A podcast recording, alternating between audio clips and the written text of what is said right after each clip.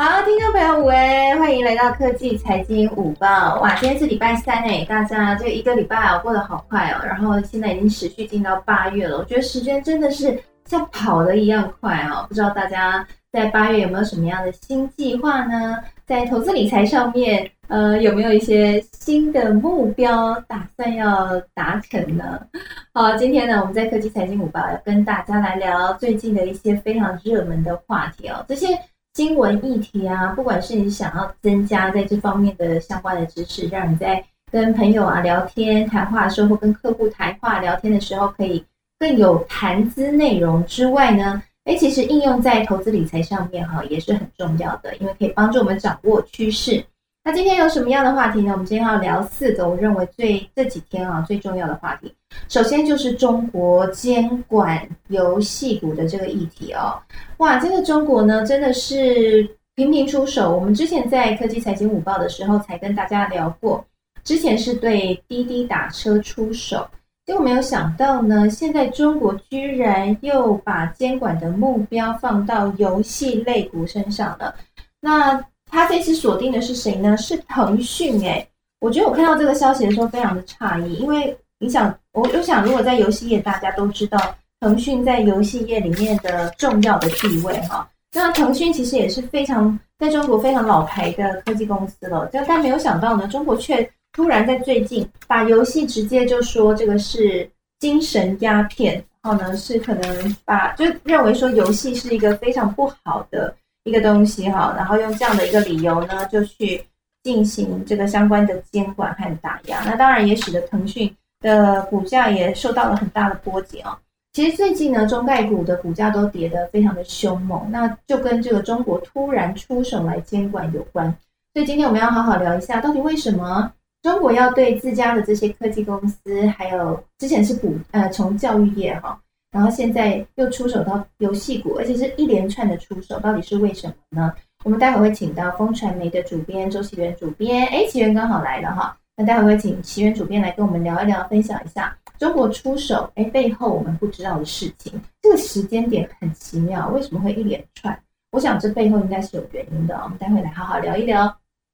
那再来第二个呢，我们要聊的主题就是特斯拉最近被上调目标价了。我想呢，最近这个电动车相关的概念股哈，在台湾开始，呃，开始比较受到青睐了。最近股价的表现有比较好一些。那我想跟这个特斯拉财报公布啊，然后还有最近呢有传出这个要被上呃有上调目标价，是瑞穗的分析师认为说特斯拉呢。呃，这个未来的这个产量应该可以再更高，所以他就把他的目标价上调了。那跟现在股价相比，大概还有十六趴的一个涨幅空间呢。那这这件事情是不是代表，哎，特斯拉真的，呃，之前我们大家，哎，他我觉得特特斯拉算沉寂一阵子啦。那现在是不是说这个未来呢，我们可以对它有所期待呢？之前它算是在去年的时候涨蛮高的。那今年就蛮沉寂的。那接下来的下半年或明年，我们是不是还可以期待它有更好的表现？我们待会请到我们美股女生来跟我们聊聊，然后综合综合评比一下最近美股的动态。那再来呢，还有一个在科技产业我认为很重要的消息哦，就是谷歌。哎，谷歌它出手做了一件事情，让我蛮讶异的。嗯，就是它好像想要学这个苹果老大哥的的走呃的方式啊。他呢跟高通 say 拜拜了，他要自己做晶片啊，自己研发了一个手机晶片叫 Tensor。那这一款晶片就会搭在 Google 它自己的新款的手机当中，大概会在今年秋天发表的新款手机当中。那这个消息呢，目前是应该就是确定了哈，所以对高通来讲，对高通来说应该就是应该是蛮伤的啦。那我想这也代表一个趋势，就是未来。呃，许多的这个手机的品牌厂，他们可能也会开始走向自制晶片的这一条路，哎，样复制苹果的模式哈。因为你看，苹果它推出了这个 M1 晶片，然后找台积电来代工，嗯，不再是跟 Intel 来买晶片。那这样的一个动作呢，不仅让苹果省了很多成本，而且开发的晶片最后效能很好，在市场上也卖的很好。就我想，谷歌应该也是要走这个模式哦。那之前呢，我有查了一下新闻。在呃前一波大概在四月份的时候，其实就有外国媒体爆料说，Google 可能会跟高通 say 拜拜，然后要自己做手机芯片，而且它要合作的对象是三星，所以这一次呢，谷歌它掰了高通哦，自己做这个 Tensor 芯片，是不是会找三星来代工？我觉得蛮值得留意的哈。那根据这个业内消息，好像真的是跟三星代工的比例是蛮高的。那不过呢，它这个应该也是要用蛮先进的制程哈。所以谷歌这样这样的一个决定是不是正确呢？哎，它押宝要跟三星来合作做这样的一个手机芯片，那三星的良率的稳定度可不可以帮到谷歌的忙呢？我觉得都还有待观察了。好，那刚刚我们聊到三星了，三星最近也有一个很重要的话题哦，就是它传出说呢要将晶圆代工的价格调涨。好，这个消息一出来，我想。投资半导体产业的朋友应该都很兴奋哈，为什么呢？因为三星它调整晶圆代工的价格，如果真的是有谱的话，那么代表的是晶圆代工的价格不只是成熟制程在涨，先进制程可能也会喊涨了。好，那我们知道呢，其实之前哈联电呢啊世界先进啊联电等等就已经有说过要调整这个。代工的报价哈，包括联电和力积电等等这些啊，我们说成熟制程为主的晶圆代工厂都已经陆续上调晶圆代工的报价了。那现在三星也传出要调整晶圆代工价格，所以我想大家应该会很关注台积电会不会跟进来调整。那台积电在先前的法说会召开之后呢，大家开玩笑说法说会变法会哈，股价一直下跌。那主要的原因就是外资认为说。呃，台积电它因为一直在冲先进制程，要呃砸很多的资本支出，就是要花很多钱去弄这些设备啊、研发啊，所以在未来的毛利率和盈利率，就是它的获利能力可能会出现下滑，没有办法像现在这么的高哦。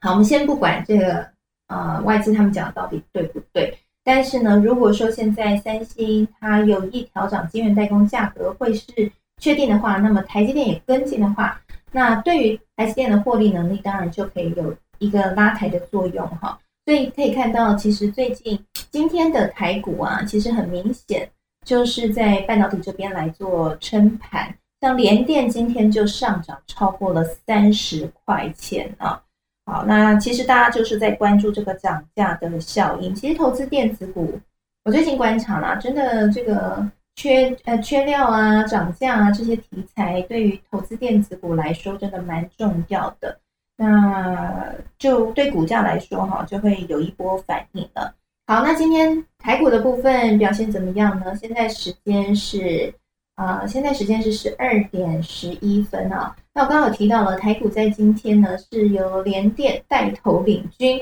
好，联电现在的股价是六十点五块，今天是上涨了一点八五块。那除了联电之外，还有面板双股群创和友达，今天的股价表现超好。群创呢是亮灯涨停，而且成交量是非常的高，目前是成交量第一名。友达成交量是第二名，上涨了九点三七个 percent。哈，现在友达和群众都超过二十块了。那长荣呢，今天也有这个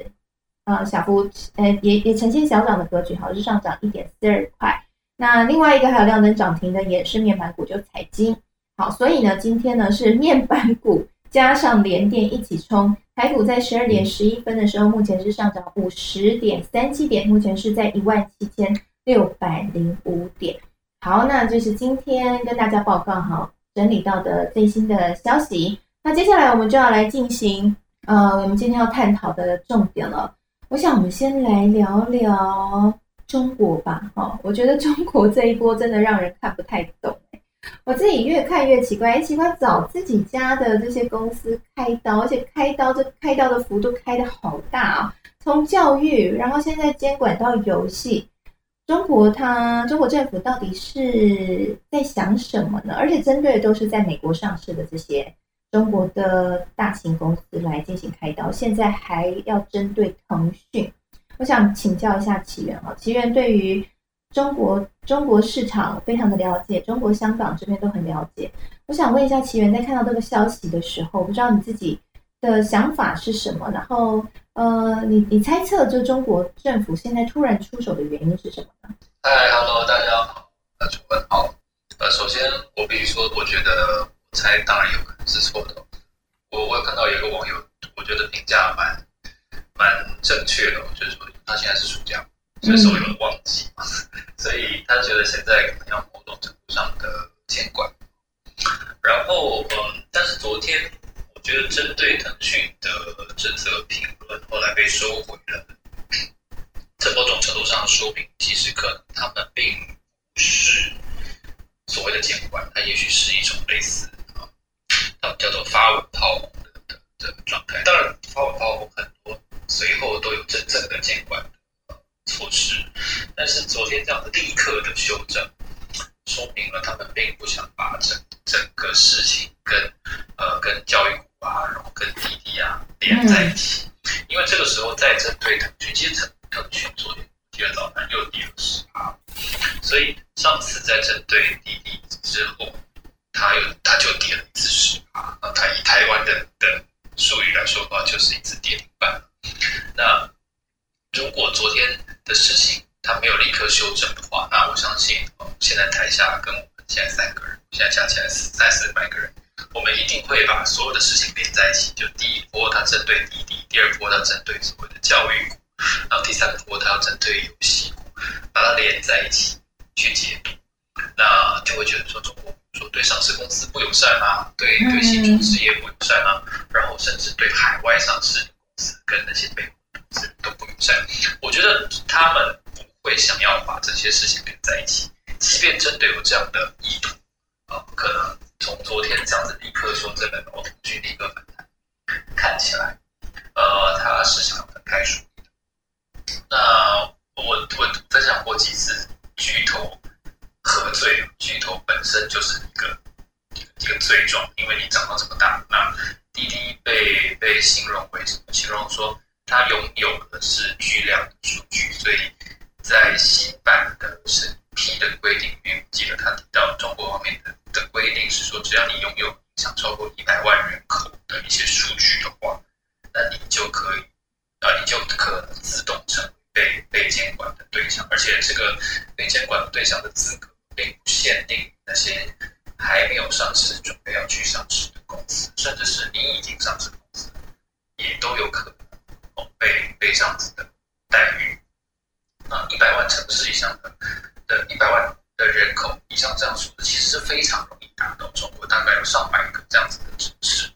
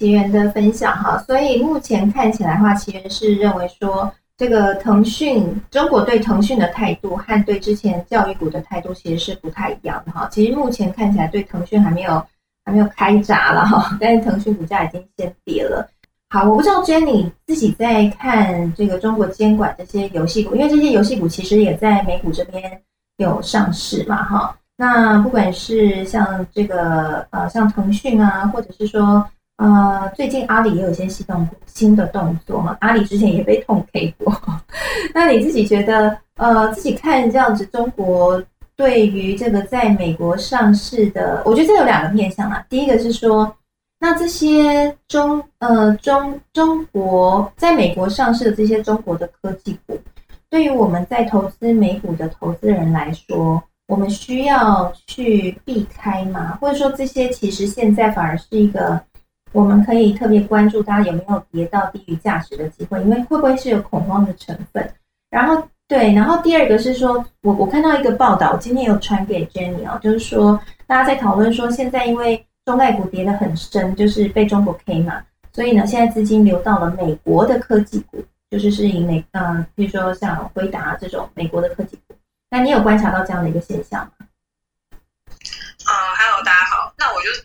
我觉得就是中国，它你要投资中国股票，本来它就是会有一个政策的风险在。那今天如果今天是一个美股投资人的话，其实，在之前很多人他很喜欢投资中概股，原因是因为中概股在过去这一段时间有一些的股票，譬如说比较中小型的，它的涨幅其实是很好的。但是这些公司呢，它有一些其实跟美国的成长一样，它可能是一个还在扩张，它还没有一个获利阶段。那当有一个意外的状况发生，或者是成长趋缓的时候，他们的估值自然而然就是拉回的幅度也会比较深。所以很多人他会觉得说，现在是不是一个去抄底中概率的一个好的时机？它的一个价格有没有去低于它的价值？我觉得就某些程度来讲，它之前的股价有一些本来就是已经被高估的，那它现在可能只是。到一个比较低的价格，但是你说它有没有低于它未来的价值？我自己会觉得现在风险感觉看起来好像还是比潜在的获利还要大一点，所以我自己在这一块会相对是比较保守的。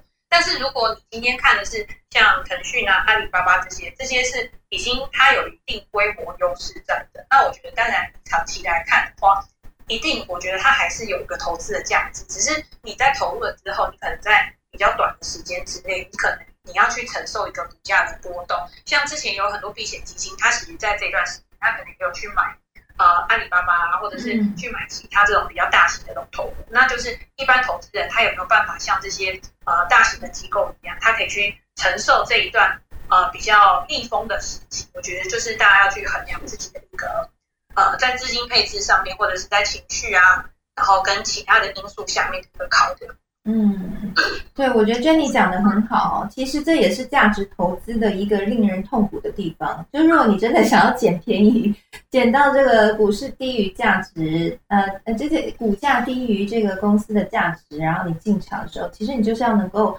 呃冷呃，就是说能够经得了一番一般这个寒彻骨哈，才能够获得这个梅花扑鼻香，对不对？就是这个。股票通常都是乏人问津，然后很惨，没有更惨，就今天觉得很惨，还觉得更惨，然后你要能够忍得住哈。所以价值投资大家都觉得好帅哦，然后巴菲特就这样，我也要，但你要先问问自己，你能不能够忍得住哈，对不对？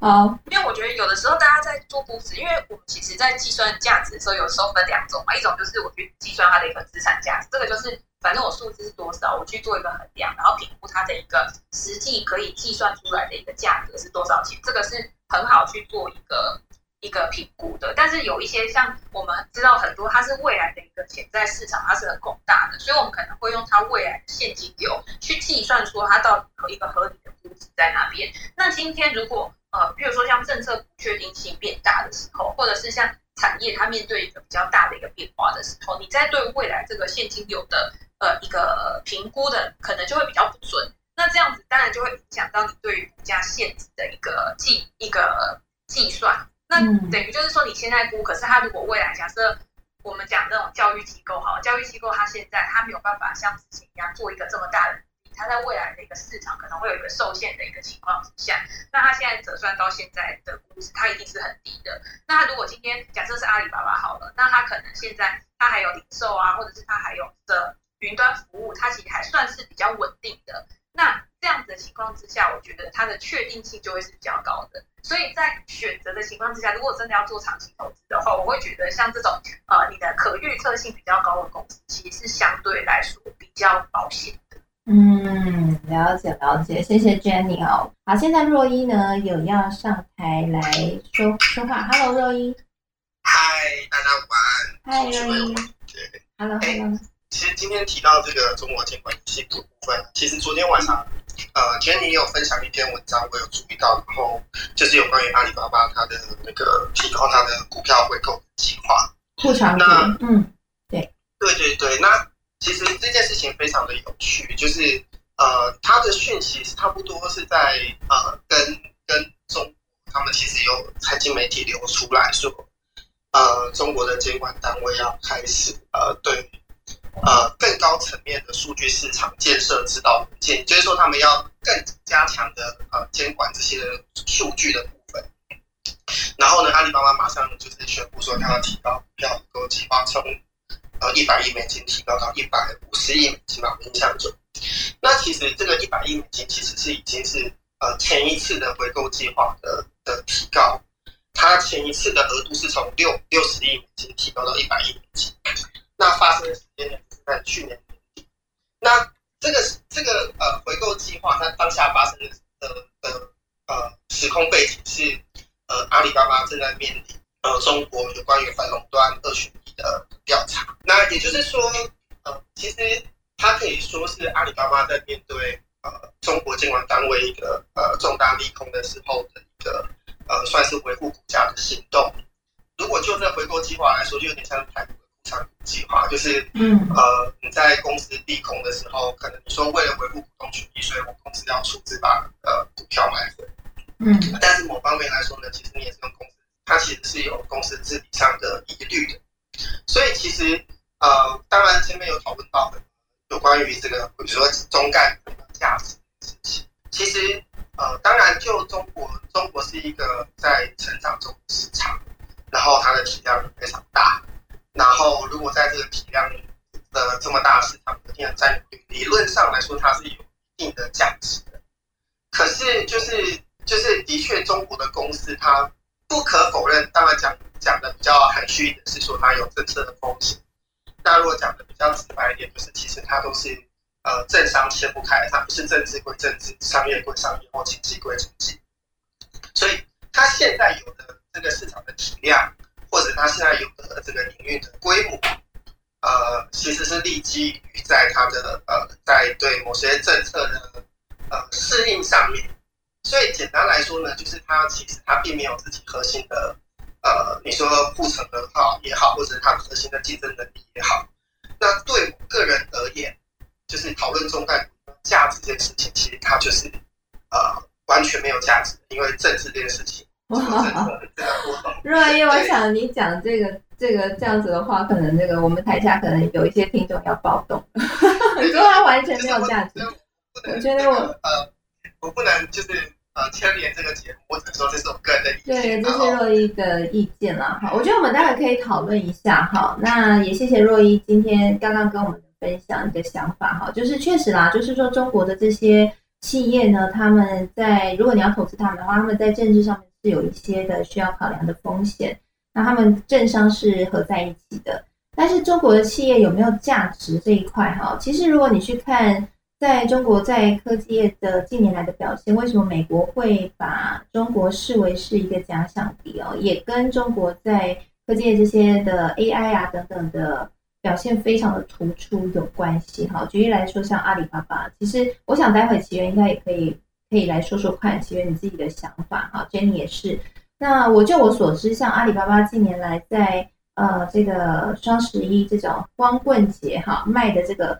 呃，能够一直做很多的突破，其实跟他们在 AI 上面的布局有关。他们有像做了这样菜鸟 banner 啊，菜鸟菜鸟设计师哈鲁班，然后可以随时画上 banner，然后让这个有什么样的特价品呢，可以马上在网站上面很快速的做更新。那同时他们也有在布局，像是呃这个相关的物流啊，然后还有像无人商店等等的，其实都是要串起它整个的集团的能量。所以我想这个部分，呃，它到底有没有价值？那我觉得真的很很可以讨论啦。那想问一下这个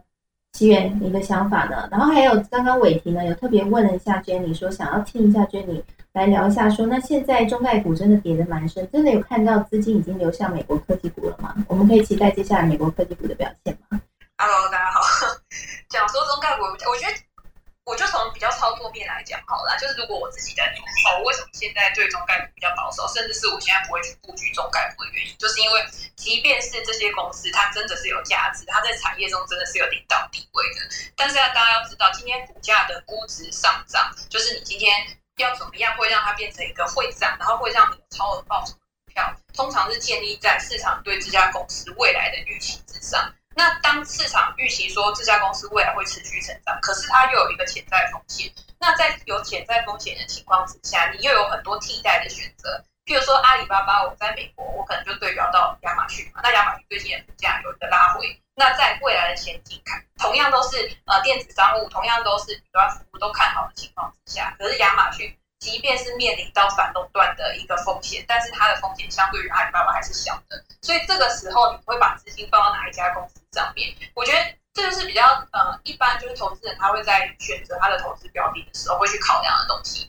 那你说换到整个市场一个整体，譬如说从个人投资者，然后到机构投资他们会不会也是有一样的逻辑？我觉得也是有可能的。我又要举那个 ARM 的例子，就是大家知道 ARM 基金，它之前也是投资很多中概股，可是它现在在它的基金里面，大家如果有去订他们的电子报的话，你会发现它中概股的比例一直在下降。就是从今年以来，就是它的比例，它一直在卖什么腾讯啊、京东啊，就是它之前投资的一些中概股，然后它把这些资金真的是有配置到一些呃，目前美国的一些，大家知道他最近买了很多是那个 Robinhood，就是。呃，新创的那个券商嘛，对啊，我一直觉得好好奇，他为什么一直买它？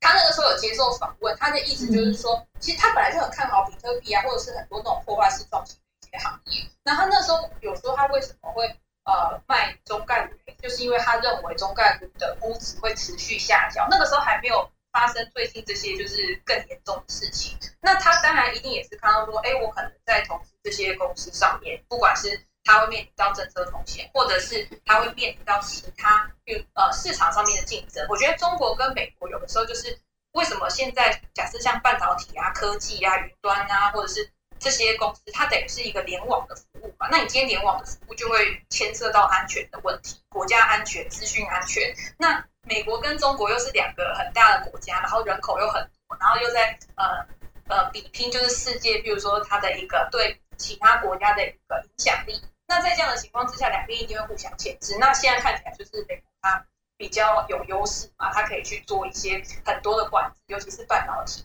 这一块，它就可以去压抑中国的一个高速发展。不给你设备，对不对？不给你设备，牵涉到很多东西。所以在这样的情况之下，刚刚伟霆也有问说，那这样子是不是很多啊机构它会抛售中国的股票，然后去买美国？我觉得当然是有可能，可是我没有很仔细的去看说，哎。到底从这些资金，它是从流出多少，或者是流到美国哪一些？可是你看近期的美国股市表现，其实，在呃七月中的时候有一个比较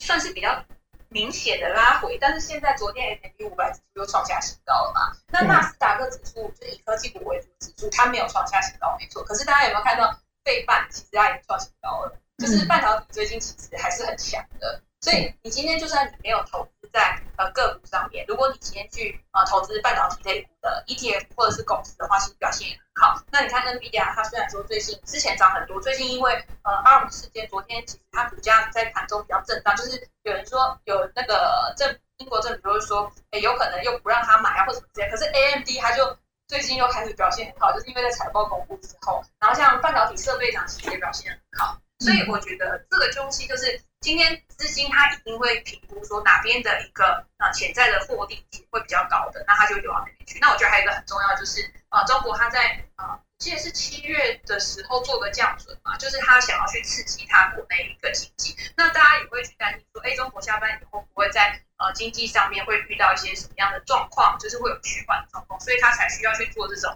有点像是那种刺激的一个动作，然后美国呢，其实它现在大家知道，美国经济还是处在一个复苏的阶段，尤其是美元，它其实我们之前一直讲说，它在做一个筑底，然后想要做一个往上，那在这样的情况之下，也会吸引资金回流到美国市场，所以我觉得这个是一个很整体的一个现象，就是今天也不是说哦，是因为美国呃中国的一个管制非常的呃。呃，政策风险非常大，所以它才流到美国去的。其实是不管是在政策、经济，或者是呃呃汇率啊这些，我觉得都是有互相去做一个影响的。嗯，对，所以哈，所以这个部分哈，真的是要双方一起比较来观察啦。这也是财经好玩的地方啊，就是有很多地方都可以看出关端倪，那就是大家就是比说看谁知可以掌握到更多的讯号。那刚刚我们聊了很多的中概股，那也聊到刚刚 Jenny 也提到说，呃，现在呢，在美股这边也明显看到哈，有一些股票也开始慢慢有点涨了哈。那我觉得其中大家比较关注的，我觉得我们待会可以来聊一下这两档股票，一个是特 Tesla。Tesla 呢，我刚刚看了一下，它大概现在股价是在七百左右哈，也是呃，在这个也是小小涨了一点哈，大概在七百零六。那还有另外一个是谷歌。那谷歌呢？它现在股价是在两千七百二十五点六哈，也是在小，也是有小涨。那其实这两家呢，最近就是我们今天有聊到的这个消息哈，Tesla 被上调了目标价。那 Google 呢，他说他要自制晶片。那看样子市场好像都还蛮蛮买单的是吗？我们想请教一下。呃，对，Google 其实我没有去，我还没有去研究它那个自制晶片的东西。不过因为它在财报公布。之后，其实它股价表现就还蛮强势的嘛。那 Tesla 的话，也是财报之后，其实它财报真的表现还蛮好的。那财报之后呢，其实股价有一个拉回。那我自己啊，我现在在呃这两家如果要比的话，其实我会比较偏好 Tesla 这家公司，因为大家知道，其实 Google 它在之前它的股价也涨蛮多。那 Tesla 今年以来，它其实股价是呈现一个下降趋势，然后到最近才有一个好像回升的状况。然后它现在的股价呢，其实就在年前。那以一个比较长远的一个角度来看，其实我觉得它现在算是一个比较安全的一个水位。那当然就是说，除了形态面之外，其实我觉得它这一次的财报里面其实有透露蛮多我觉得还不错的消息。第一个就是它的获利能力其实有变好嘛。然后第二个就是之前大家一直讲它那个信贷积分，就是它在卖它那个碳权的问题。其实，在这一季，其他的碳权的一个营收好像比上一季还要，我忘记营收还是获利上下，就等于就是说。他可以靠他这个本业，他去印证给大家看，就是说我今天我靠我一个呃卖车啊，或者是我一个车子利润，我可以慢慢的去呃变，让它可以变成我这个营运的一个主力一个轴心。那我觉得这个就是一个很好的一个状况。那在呃之后呢，其实 Tesla 它其实，在电池啊或者是其他的一个投资上面，我觉得它也有做蛮多努力。譬如说，它可能跟很多的锂矿啊，或者是电池的一些原料商，它去签订一个很长期的协议。大家知道半导体缺料的问题，影响到很多车厂的一个制造。那在未来，如果今天电动车要去做一个更普及的话，有没有可能它需要的东西，会不会也会造成一个缺料啊、缺件啊，然后造成产能不顺啊？所以我觉得在现在这个时间点，慢慢的去巩固自己的一个优势，然后慢慢的巩固自己的一个货源，我觉得是很重要的。然后他也有讲到，就是他那个储能的，因为他有一个部分是能源部门嘛。那在能源部门，就是因为产能比较不顺的关系，所以他在这一季呢，他其实有去降低他那个能源部门的产能。他说之后如果开始慢慢的产能上来的时候，他会开始就在把他这个呃这一块的产能再去把它提起来。所以我觉得怎么看，我自己在看这一次的财报的时候，其实我对 Tesla 还是还蛮有信心的，就是觉得说他感觉就是应该是可以去扭转他。这一阵子的颓势，然后呃重新再一个振作。那当然，这个是我自己个人的看法，就是不代表就是对大家还是会这样子。嗯嗯嗯嗯，对我我觉得我因为我有注意到 Tesla 的财报哈，我觉得我们可以来讨论一下。我也觉得这个财报让我还蛮惊艳的。那我觉得惊艳的地方是来自于它的毛利率。那它这一季的毛利率，我不知道 Jenny 这边看的时候有没有也觉得蛮惊艳，就是说。之前大家都维持在二十趴左右嘛，哈，二十趴以上。那这一季是来到二十五个 percent。那如果说跟像日很会控管成本的像日本车车厂 Toyota 相比的话，我觉得 Tesla 它真的是写了一个写写下一个新页，我们应该这样讲啊，就是说，因为像像这个 Toyota 的毛利率大概就是在十八 percent 左右，那 Tesla 是来到二十五个 percent，所以。其实我觉得从这个部分也可以看得出来说，它在整个布局上面，因为我记得 Tesla 整台车好像，呃，像其他车厂很多都可能是买外部的零件啊，但 Tesla 自制的比例是非常的高。那这件事情就是把时间放长远之后，它的效益就会慢慢出现，对不对？我不知道 Jenny 在看这个毛利率时候有没有有没有也也跟我一样感到很惊讶？嗯。对对对，我我我自己也是觉得说，你今天获利能力起来，表示说你在呃产就是生产效率方面是有提升的。那今天如果今天产量变大的话，你今天成本降低，那当然你自己的那个未来的一个获利的一个成长空间就会比较大。嗯，对，因为看到他这一次的净利的成长的幅度也是非常的高，对不对？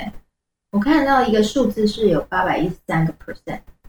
等一下，我要去找一下，因为我刚刚我的记忆。Jenny Jenny 看超哦，按营业利润率，对，营业利润率在这一季呢有到十一个 percent，那相比于之前的话，其实有一个蛮显著的一个提升。对，所以它这一次其实让大家很惊艳的，就是它获利能力上面真的很大的提升嘛，所以看得出来它的这个效益上面有突破起来哈。不过就是像 Jenny 刚刚讲的啦，就是大家如果要投资，呃，投资 Tesla 的话，还是要小心留意了哈，因为毕竟这个我们是看好它的趋势，但是它的股价是不是会涨，我觉得要这个这个真的有很多的。应该说有很多的因素去交杂着哈，不管是总体经济的因素，或者是说，呃，外资对它的评价，或现在资金热门在哪里哈。所以呢，如果你我我我建议啦，我我有个我有个小建议，就是说，如果你对它有兴趣的话，可以去参考一些 ETF，如果里面有含它的，还是买一篮子股票会比较适合投资新手。那如果说你真的很想要押宝特斯拉的话，所以你觉得用分批进场、定期定额的方式是可以适用在特斯拉身上的吗？还是说风险也会高？呃，我觉得用分批可以啊，可是我觉得现在这个时间点还蛮适合直接投的。真的吗？你觉得现在算它历史低点吗？我觉得不是历史低点，我只是觉得现在是一个还蛮风险可控的位置啊。就是今天，因为 Tesla 其实大家会觉得说是一个高速成长股可是对我来说，我觉得 Tesla 现在已经。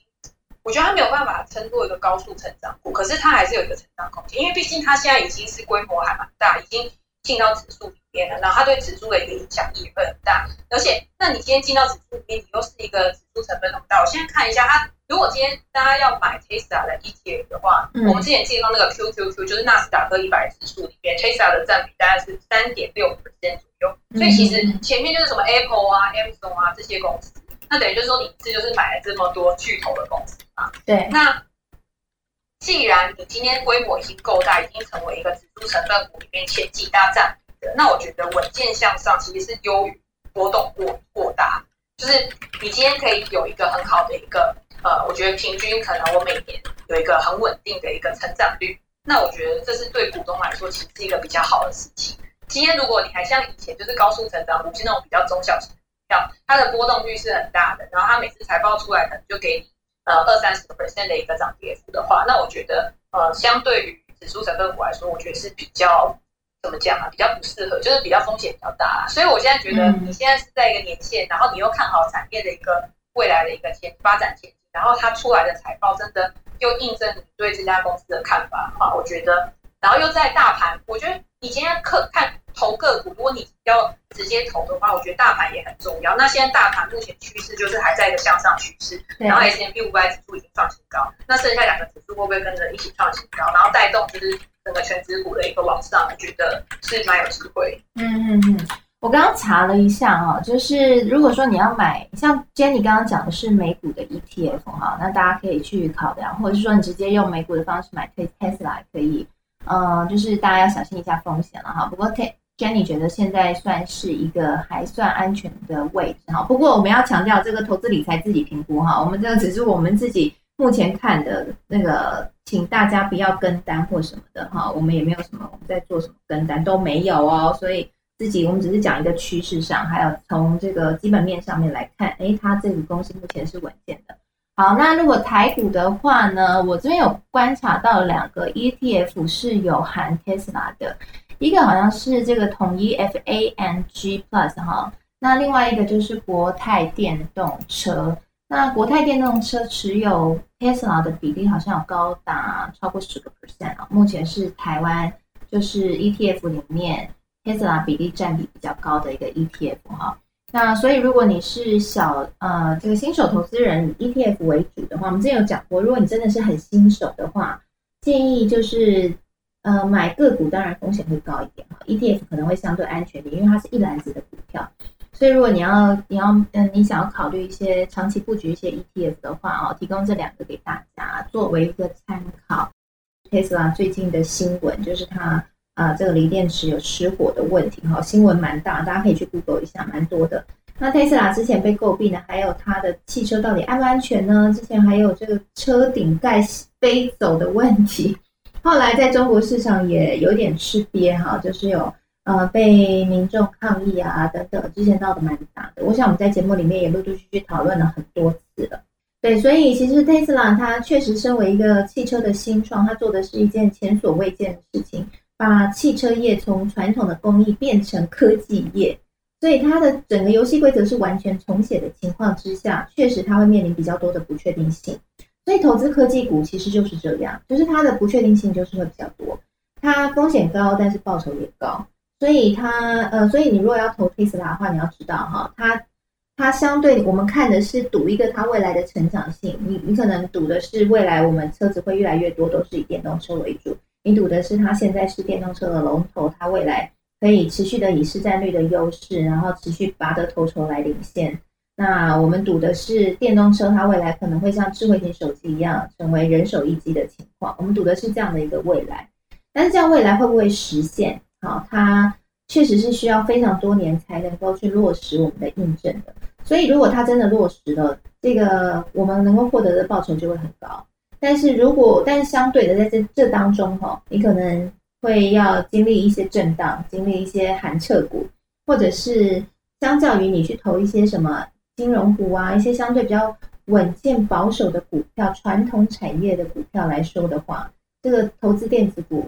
它的变化性和风险性确实是会比较高。所以这边也跟投资朋友，就跟听众朋友来说明一下，因为我知道我们的这个呃节目里面有很多听众是新手投资人，所以这边也跟大家来说一下哈。不过，我想去关注这些科技趋势是很重要的，因为你你看哦，真的，嗯，如果你在苹果刚起来的时候，你就看准了苹果；你在 Facebook 刚起来的时候，你就看准了 Facebook。你看现在你的报酬率有多少？对，所以，所以我想，如果大家很怕压单一公司会有问题的话，ETF 是一个不错的方式啦，大家可以去关注一下。好，那。今天呢，我们还我们今天聊了这个中国监管的问题，特斯拉哈被上调目标价。那其实 Jenny 也是给了很乐观的看法。那 Google 掰了高通，自己开始做晶片。我们在一开头的时候跟大家做了一个分享哈，就是确实可能接下来我们会陆陆续续看到越来越多的品牌厂走苹果的模式。其实我们之前在节目里面也聊过啦，就是他们好像。呃，现在做的这个方式也不难啊，他就是去挖那些晶片设计的工程师，挖来了之后，哎，做了这个晶片相关的设计之后，就找台积电代工啊，或者三星代工啊，然后把晶片做出来。那对于这个品牌厂来说，可以省成本。那如果说今天设计出来的效益又很好的话，还可以为他们创造一个新的市场加级。那里面做的最成功，也是第一个做。就是苹果，所以现在 Google 是想要跟上高通的脚步。我想我们最后聊聊这个话题吧。那我想问一下 Jenny，你看好 Google 的这个动作吗？所以 Google 其实 Google 现在股价已经是非常天价之高了哈。那我不知道你自己怎么看 Google 的后市？你觉得 Google 还有投资的，还还还是一个长期我们可以纳入投资名单里面的一个公司？我觉得科，我觉得科技巨头都是哎。我自己会觉得，以现阶段来说啦，这几家公司其实都还算蛮安全的。但是你说，呃，它未来就是，我觉得要看你的目标是什么。就是如果今天你只是想要跟着美国的一个整体的一个市场一起去获利的话，我觉得这几家科技巨头都是进可攻退可守的标的啊。那你当然也可以用一些方式去投资。但是如果今天你想要有更高的报，就为为自己创造更高的报酬的话，那我觉得你可以用一个分散配置的方式。因为像我自己的书里面，其实我就有提到嘛，就是我会有一个比例是做大盘的 ETF 的，但是我剩下那些比例，我可能就会去配置一些高成长股，就是因为我自己是主动投资人嘛，所以我一定会去买一些我看好的公司，然后它的成长率可能是比较高的，然后它还有一个。比较大的获利空间，然后再搭配技术形态去卖。那刚刚主任有讲到，就是自制芯片的问题，自制芯片的这个事情，其实很多的科技大厂，它先，我觉得这个就是一个趋势嘛，对不对？就是像对呃 a p s o n 它之后其实也是想要做自己的一个自制芯片，所以我觉得这个东西不会影响到我去投资这些科技巨头，但是它会影响到下面就是它的一个呃它的一个配合厂商的股价，我觉得就是比较有可能。那因为我自己对于半导体的话，其实我就是买大不买小，然后买 ETF，然后或者是买有的时候会用杠杆 ETF 去操作。那我就是说买，如果看好整个产业的话，其实我就会这样去去买。我觉得自己会省了很多时间啊。然后就是我比较专注在其他，比如像端啊或者什么之类的这种高成长股。嗯，所以你也会买半导体的 ETF 啊？是美股那边的嘛？嗯，因为如果我觉得，因为像之前有一段时间它涨很多，然后后来又拉回嘛，其实我觉得大家可以去参，我觉得杠杆 ETF 不是这样，就是很多人他因为最近有人问我这个问题，就是说，哎，我到底可不可以用杠杆 ETF 操作美股啊？去买入，就是我觉得可能大盘会涨，我去放大我的报酬。我会觉得说，如果今天你是用一个波段，然后你有潜力停损的概念的话，我觉得用杠杆 ETF 其实是可以的。但是杠杆 ETF 最怕的就是你今天如果一直下跌的时候，然后你会不停损，然后你一直去加码，然后在这个下跌趋势当中，其实你的呃亏损其实也会同步放大的。因为大家不是大家不要这样想，就是说我今天买一倍的，或者加我买三倍的，然后我的获利或报酬就是直接乘以三。譬如说，假设今天我假设 QQQ 现在是一百块好了，然后如果今天我去买三倍杠杆的 ETF 的话，那今天涨一个 percent，第一天，然后那个三倍是涨三个 percent，可是你每它是每一天结算的，所以你到第二天的时候，如果它今天在下跌，大家可以去计算一下，就是那个那个幅度，所以不是大家想那样，就是说我就直接乘以三，不是这样。所以我觉得在操作杠杆 ETF 的时候，其实你还是要注意一下它的那个它的那个那个叫什么股价形态，然后你不要。然后有一些人他会怕说，哎，那会不会再来 ETF 他做一做之后，然后有可能会被清算或怎样？我觉得如果你今天买的是那种规模比较大、流动性比较好的，我其实觉得不太需要去担心啊。对，除非你真的就是去买那种就是流动性很差，然后就是呃比较风险很高的那种，我觉得才需要去担心。那像呃哎那个那个美国的费半跟那个纳斯达克，然后跟 S 其实都有杠杆 ETF，我都觉得如果你要做波段的话，其实可以去。研究一下这样子，杠杆 ETF 就是什么正二反二那种，对不对？在台股的话，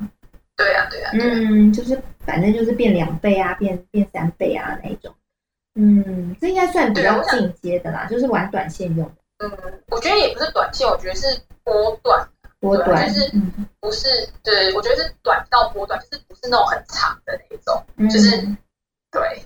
好波，对我跟大家解释一下，波段的意思就是要赚这个波段的价差，所以就是呃这一段可能 maybe 一个月啊，或者是说半个月啊，哈，那做一个中间的这个涨跌幅啦。那相较于你投资是以存股为主，或者是说长期两三年的这种投资的话，它算是比较中短期的一个操作的方式，那它难度相对也会比较高一点点哈。所以如果你发现自己已经是从呃，新手投资人慢慢进阶，想要再玩厉害一点的话，你可以参考一下 Jenny 刚刚说的哈，杠杆的 ETF。就，我补充一下好了。嗯，对，我也很怕，我我很怕大家会觉得我鼓励大家去做这个东西。可是，在我的看法，就是说，我觉得投资工具没有好跟不好，就是你有没有了解自己在使用的这个工具，它能发挥什么样的效果，其实才是最重要的。对，Jenny 讲的太好了哈，我非常的认同，就是所有的投资工具，我们都保持一个好奇心。去了解一下，然后选择最适合自己的，可以帮助自己达到最好投资效益的，这个是最重要的。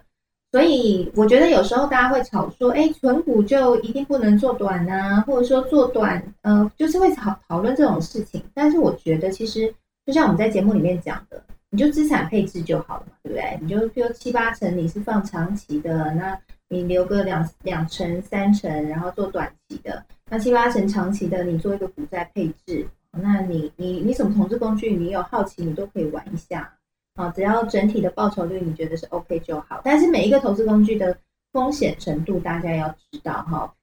最怕的就是呢，我们之前有讲那个小白一点零、二点零、三点零、四点零这四阶段理论哈。我之前有跟大家分享嘛哈。那其实投资，我觉得最怕就是说。你其实不是到那个阶段那个 level 的人，但是你却玩那个 level 才能玩的游戏，那你就很容易输啊。所以大家要特别先学会判断，就是每一种投资工具它大概是在哪一个 level 的啊，那自己再去做决定。好，那我们呢今天呢还有科技人 Ivan 也来到我们当中啦，那我们也要再一次的恭喜 Ivan，我们的听友也是我们的专家来宾 Ivan。我想大家在。呃，在 Facebook 的脸书社团科技财经五报俱乐部里面，应该也常常会看到 Ivan 的分享哈。那 Ivan 最近呢，Ivan 是在这个电动车产业工作，那在一间新创的电动车的公司工作。那最近呢，他的公司上市了，非常的厉害哈。那希望之后还有机会可以再邀请 Ivan 上来跟我们聊聊电动车的话题。那现在时间是一点零四分，那我们今天聊得好开心啊！我蛮喜欢这样子互相交流，然后一起针对一个议题，大家一起贡献不一样的意见。那也谢谢今天的一些来宾朋友一起上来聊天哈，像刚刚呢已经回到听众席的若一，也谢谢你上来发表你的想法哈。那我想我们这样的一个舞台呢，就是我我我觉得每个人都有每个人的不一样的立场和想法，我觉得呃就是大家互相交流，我觉得就可以碰撞出一些新的火花哈。没有谁一定对，谁一定错哈，所以就是一个互相交流想法，你说出你认为的理由，那别人说出别人认为的理由。那我们互相一起来看看这些理由里面哪些是可以讨论的哈，真理是越辩越明的啦，我自己很喜欢这样。那也很谢谢你们，呃，很支持我们的节目。那也非常谢谢我们台上的这个专家朋友我的好朋友，这个 Jenny 还有奇缘，然后今天一起来贡献自己的研究，还有自贡献自己的分析，非常谢谢两位。那如果呢你是中间才进来的朋友，前面你没有听到的话，欢迎可以加入脸书社团科技财经五报俱乐部。我们稍后呢会将音频档放完整的音频档上传 Podcast，我会将 Podcast 的连接放在我们的社团当中，所以呢邀请你可以来到科技财经五报俱乐部，跟我们一起继续聊天喽。好，那我看到秀导现在也来了哈，欢迎秀导，还有 Warren 也在台下哈，欢迎 Warren。好，希望之后呢在节目当中可以再邀请各位上来一起聊天喽。好，谢谢大家今天参与科技财经五报，那么我们就下次再见喽，拜拜，拜拜。拜拜，拜拜，拜，谢谢奇缘。